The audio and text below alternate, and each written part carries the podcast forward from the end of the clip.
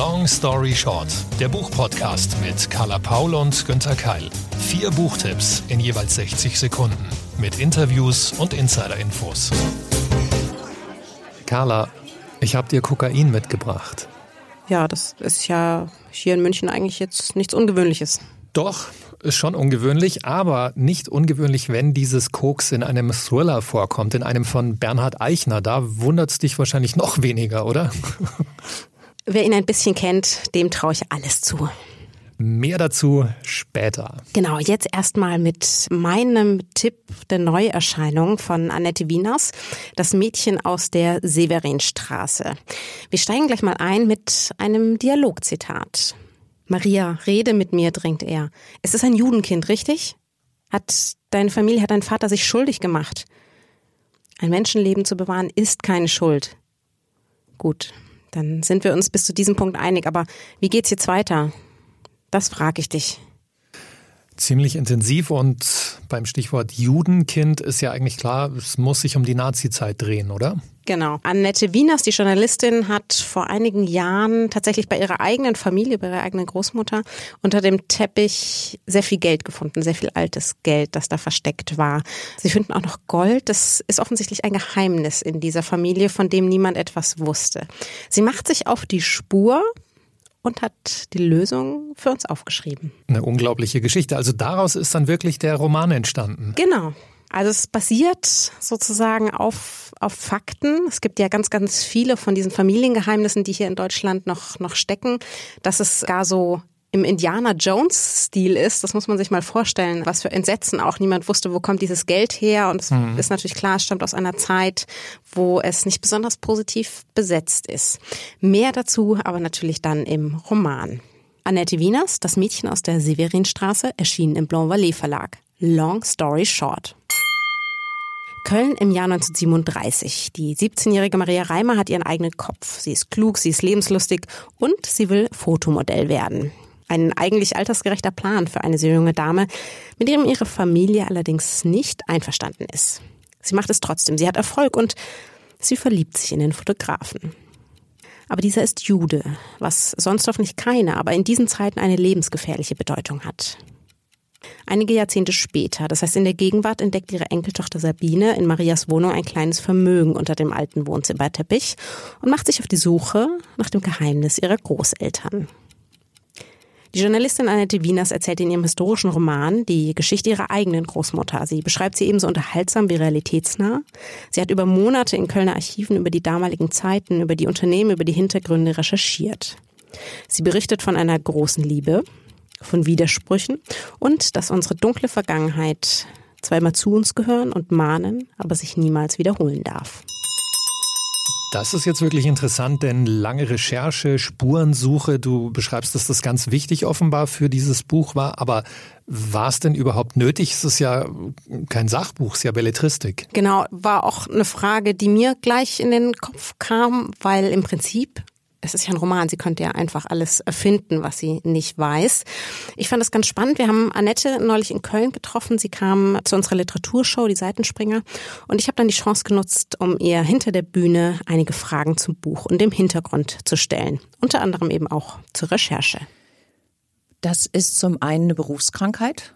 Als Journalistin muss ich es genau wissen. Zum anderen aber wollte ich auch verhindern, dass jemand nachher sagen kann, das, was da im Buch an schrecklichen Geschehnissen geschildert ist, das ist alles ausgedacht. Ganz so schlimm war die damalige Zeit nicht. Und ich wollte für mich selbst das Gefühl haben, doch, genau so sind die Dinge gewesen und auch die schrecklichen ausgedachten Geschichten hat es vielleicht in anderen Städten genauso gegeben.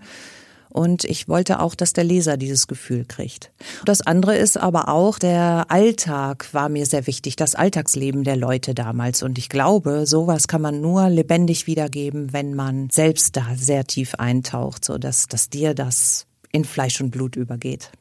Von besonders viel Widerstand zur damaligen Zeit kann ja leider nicht die Rede sein. Auch die Figuren im Buch sind zwiegespalten. Wie war das in deiner eigenen Familie? Habt ihr euch je über diese Zeit ausgesprochen? Nein, diese Zeit ist nie ein Thema gewesen. Weder in meiner Familie mütterlicherseits, also die Maria-Reimer-Linie, noch in der Familie väterlicherseits. Diese Zeit, ich weiß, ich weiß noch nicht mal, ob man sagen kann, sie wurde totgeschwiegen, denn da würde ja dann eine Absicht hinterstecken. Es wurde einfach nicht darüber geredet. Das ist der Normalzustand gewesen und auch von uns nachfolgenden Generationen nicht in Frage gestellt worden. Im Zuge der Recherche habe ich die älteren Generationen, die noch da sind, in unserer Familie gefragt, an was sie sich noch erinnern. Das Ergebnis war sehr bescheiden. Das Erinnerungsvermögen ist einfach nicht mehr so da. Es war alles viel zu spät, um, um persönlich dann nochmal an die Wurzel zu gehen. Dieser Roman kann also Anlass sein, nach oder während dem Lesen, all die Fragen, die hier gestellt werden, auch in der eigenen Familie zu klären und die Chance zu nutzen, solange es noch geht, hier für sich selbst und auch für uns alle Aufklärung zu betreiben. Carla, du hast mir gesagt, es gibt dazu auch einen Podcast von Annette selbst, oder? Genau, der heißt genauso wie das Buch. Das Mädchen aus der Severinstraße ist ebenfalls kostenlos downloadbar. Da sind auch nochmal ganz viele von diesen eben erwähnten Recherchen drin, von den Audiomitschnitten. Also macht sowohl mit dem Buch als auch ohne tatsächlich sehr viel Freude, mit ihr Spurensuche zu gehen. Und Annette Wieners wird auch bei der Litlauf sein, die dieses Wochenende, 9. 10. November in München stattfindet, mit vielen, vielen anderen Autorinnen und Autoren. Lohnt sich sicher auch da mal reinzuschauen. Und mit meinem Co-Moderator Günther Keil. Genau, ich werde da auch ein paar Talkrunden moderieren. Stimmt von der Lit also der liebevollen Literatur, naja, sagen wir es, wie es ist. Es ist Bernhard Eichner, die blutige und vor Spannung triefende Literatur. Ja, kann man so sagen, wobei das Zitat, was ich dir jetzt erstmal mitgebracht habe, noch gar nicht so viel davon spüren lässt. Die beiden Frauen lachen, weil es ein bisschen wie Fliegen ist. Ganz leicht fühlt sich plötzlich alles an. Rita und Gerda laufen im Regen durch die Straßen. Sie springen mit ausgestreckten Armen von einer Brücke in den Fluss. Sie tauchen unter, tauchen auf, sie schwimmen zum Ufer. Sie steigen in ein schnelles Auto, fahren los. Das Verdeck steht offen. Sie singen laut, die Musik ist an, Wind weht. Sie lassen das Auto irgendwo am Straßenrand stehen. Sie laufen einen Berg hinauf, gehen durch einen Herbstwald da geht's ja gut mit dem Tempo los. Mhm. Gehen einem diese kurzen Sätze und auch diese Geschwindigkeit, dieser Druck von Anfang an nicht auf die Nerven? Mir überhaupt nicht, aber klar, das ist Geschmackssache und es ist auch ein Markenzeichen von Bernhard Eichner. Ich mag das sehr und ich erzähle dir jetzt auch gleich noch mehr über diesen neuen Roman. Der Fund, 60 Sekunden Long Story Short, erschienen im BTB Verlag. Stellt euch mal vor, ihr findet zufällig 12 Kilo Kokain in einer Bananenkiste. Genau das passiert einer Supermarktverkäuferin. Sie heißt Rita, ist 53 Jahre alt und sie hat nur noch eine Chance, ihre Lebensträume zu verwirklichen. Mit dem Koks aus der Bananenkiste. Rita und ihre Freundin Gerda setzen also alles auf eine Karte und damit setzen sie ihr Leben aufs Spiel. Bernhard Eichner, Österreichs schnellster Krimi-Autor, hat einen rasanten Thriller über die Frage geschrieben, ob man sich Glück und Freiheit kaufen kann. Drei Wochen lang beobachtet er, wie Ritas Leben plötzlich auf dem Kopf steht, wie sie in einen Strudel aus Gewalt gerät, in die Nähe eines Milliardärs und der Drogenmafia kommt, wie sie einen Mord begeht und schließlich selbst ermordet wird. Ein dynamischer, verdichteter und aufs Wesentliche reduzierter Staccato-Thriller mit einem überraschenden Finale. So, und jetzt erstmal tief durchatmen. Wir hatten es ja schon gerade bei Annette Wieners, die wurde ja tatsächlich von einem eigenen Erlebnis, also von der Geschichte ihrer Großmutter zu diesem Roman inspiriert. Es drängt mich fast hier zu fragen, ich möchte aber natürlich Bernhard Eichner nicht beschuldigen, wie er auf die Idee kam. Beziehst du dich jetzt aufs Koks oder, oder was? Egal, also ich habe mit ihm gesprochen und du hast den richtigen Riecher, Carla, denn da war tatsächlich ein eigenes Erlebnis. Ja, die Idee zu diesem Buch, die kam tatsächlich aus dem wirklichen Leben, sage ich mal. Ich stand vor dreieinhalb Jahren in Innsbruck an der Kreuzung und an der Ampel stand ein Aktenkoffer. Ein schwarzer Lederkoffer, weit und breit war niemand zu sehen, also niemand, dem der Koffer hätte gehören können. Und im ersten Moment dachte ich mir, eine Bombe ist da drin. Und dann habe ich mir gedacht, ja, in Innsbruck eine Bombe, das ist schon sehr unwahrscheinlich. Habe mich dann dem Koffer genähert habe dann den Koffer sogar aufgemacht, der war nicht versperrt. Ich habe gesucht nach irgendwelchen Visitenkarten, dass ich vielleicht jemanden anrufen kann und den Koffer äh, ja, dem Besitzer zurückgeben kann. Da war aber nichts und ich habe mich dann auf den Weg zum Fundbüro gemacht, weil ich mir gedacht habe, ja, bist ja ein guter Mensch, Bub, bringst du den Koffer zum Fundbüro. Und auf dem Weg dorthin habe ich mir dann überlegt, ja, was wäre wohl gewesen, wenn da jetzt eine halbe Million oder eine Million in Scheinen drin gewesen wäre in dem Koffer, wäre ich dann immer noch auf dem Weg zum Fundbüro oder hätte ich vorher mal zu Hause vorbeigeschaut, weil ich die Kinder hätte vielleicht vom Kindergarten abholen oder von der Schule abholen müssen? Und wäre ich erst vier Wochen später vielleicht zum Fundbüro gegangen? Also das waren so die Gedanken, die durch meinen Kopf gegangen sind. Was hätte dieses viele Geld mit mir gemacht? Dieser Moment, in dem ich hätte entscheiden können, ob sich mein Leben vielleicht schlagartig von einem Augenblick zum anderen ändert. Bernhard Eichner ist ja Spezialist für starke Frauenfiguren. War das eigentlich auch schon bei seiner Totenfrau-Trilogie eine bewusste Entscheidung? Es hat in der Literatur oder sagen wir mal auch im Krimi lange Zeit war das sehr, sehr männerdominiert. Und das ist mir beim Lesen oft auf die Nerven gegangen. Und 2013 war es eben dann die Blumen, die ich mir ausgedacht habe und gedacht, lass doch mal eine starke Frauenfigur an den Start. Lass mal eine Frau Männer umbringen. Und äh, lass mal das passieren, dass man die Frau dann trotzdem noch mag und dass man eigentlich äh, die liebt, obwohl sie am Ende dieser drei Bücher zwölf oder dreizehn Menschen umgebracht haben wird. Und es ist gelungen, dass man eben mit dieser Frau mitfiebert und mitgeht und so eben auch mit der Rita Dalek.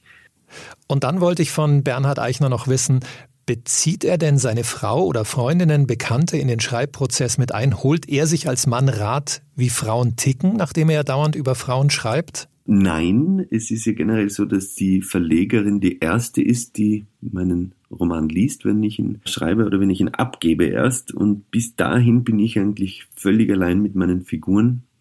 Und äh, ich verlasse mich da, wie gesagt, auf mein Herz, auf mein Bauchgefühl.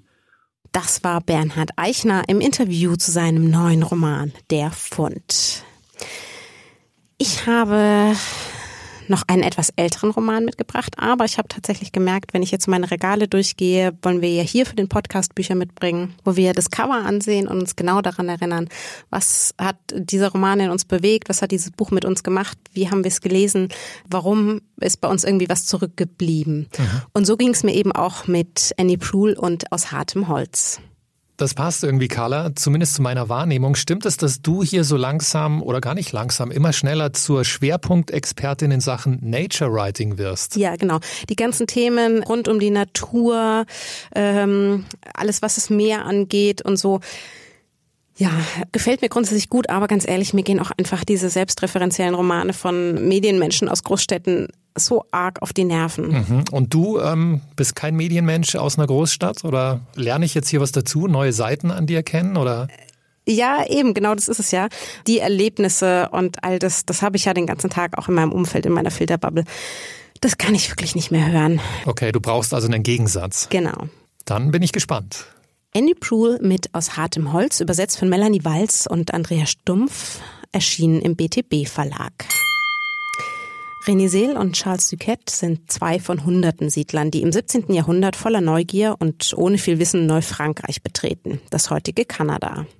Beide finden inmitten der Wälder ein neues Zuhause. Alles von da abkommende für sie und ihre Familien wird sich um das Holz drehen. Wenn der eine mit der Natur leben möchte und an der Seite der Ureinwohner eine Heimat sucht, so wächst beim anderen mit dem Raubbau der Wälder das Vermögen und er baut für sich und seine Familie auf blutigem Boden ein Unternehmen auf. Beide werden für ihre Entscheidungen einen Preis bezahlen müssen. Autorin Annie Proul, die mit dem Roman Schiffsmeldung und dessen Verfilmung international berühmt wurde, lebte selbst für viele Jahre in der amerikanischen Natur. Geradezu prächtig und satt beschreibt sie immer wieder die Farben, die Gerüche, aber auch die Gewalt des Waldes sowie die darin lebenden Menschen. Spannend und detailreich erzählt sie die nordamerikanische Geschichte und wie kurzfristige Handlungen nachhaltige Folgen haben.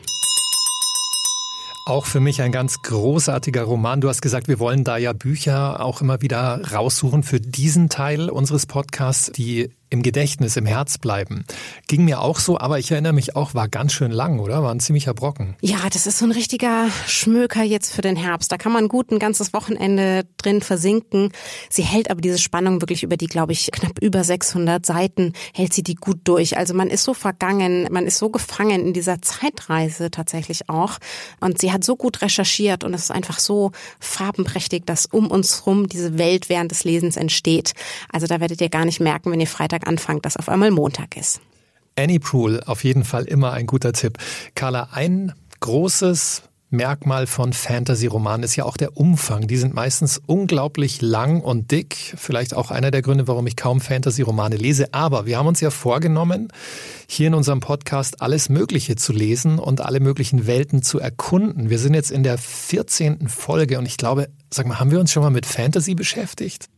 Dann wird's Zeit. genau. Und zwar mit Terry Pratchett. Ich stelle ihn vor. Long story short, 60 Sekunden für Aus der Tastatur gefallen, erschienen im Goldmann Verlag, übersetzt von Gerald Jung und Regina Ravlinson. Der Untertitel dieses Buches lautet Gedanken über das Leben, den Tod und schwarze Hüte und das trifft es ganz gut. Eine Sammlung von Notizen, Erlebnissen, Essays und Reden. Geschrieben von Terry Pratchett, einem der erfolgreichsten Fantasy-Autoren der Welt. 85 Millionen Exemplare hat er verkauft. Der Brite wurde sogar für seine Verdienste um die englische Literatur von Queen Elizabeth zum Ritter geschlagen. Pratchett starb leider viel zu früh, vor vier Jahren mit 66. Diese Anthologie versammelt lustige Anekdoten von Lesereisen, skurrile Momente aus Pratchetts Leben, Erinnerungen an seine Großmutter, seine Liebe zu Weihnachten, Einblicke in seinen Schreibprozess. Kurzes Zitat. Das Geheimnis der Schriftstellerei besteht zu mehr als der Hälfte daraus, das Buch aus dem eigenen Kopf zu locken. Aber ganz wichtig, für dieses Buch Terry Pratchett schreibt auch über seine Alzheimer-Erkrankung. Er übt Kritik am staatlichen Gesundheitsdienst Englands und fordert ein Recht auf Sterbehilfe. Also Fazit, eine kluge, kritische, witzige und selbstironische Sammlung von Geschichten. Das klingt jetzt aber gar nicht so fantastisch. Nee, da ist er sehr realistisch und ich habe dadurch auch ihn noch besser kennengelernt. Und ich kann es jedem empfehlen, wer jetzt nicht unbedingt die ganzen Scheibenweltromane von Pratchett lesen will. Der kann sich einfach mit seiner Person, seinem Privatleben auch ein bisschen beschäftigen und das lohnt sich auf jeden Fall. Also ein guter Einstieg für alle Fans, die es gerne werden wollen mhm. und für die klassischen Terry Pratchett-Jünger natürlich sowieso. Auf jeden Fall. Das war's für heute schon wieder mit Long Story Short. Vier Bücher, eine Carla, ein Günther. Die nächste Folge gibt's wieder in zwei Wochen. Und die Links zu den besprochenen Büchern findet ihr in unseren Show Notes. Zu Risiken und Nebenwirkungen lest den Klappentext und fragt eure Lieblingsbuchhändlerinnen und Buchhändler vor Ort. Wir freuen uns über eure Bewertungen und Feedback auf allen Plattformen sowie unseren sozialen Kanälen. Long Story Short ist eine Kooperation zwischen Carla Paul, Günter Keil und der Verlagsgruppe Random House.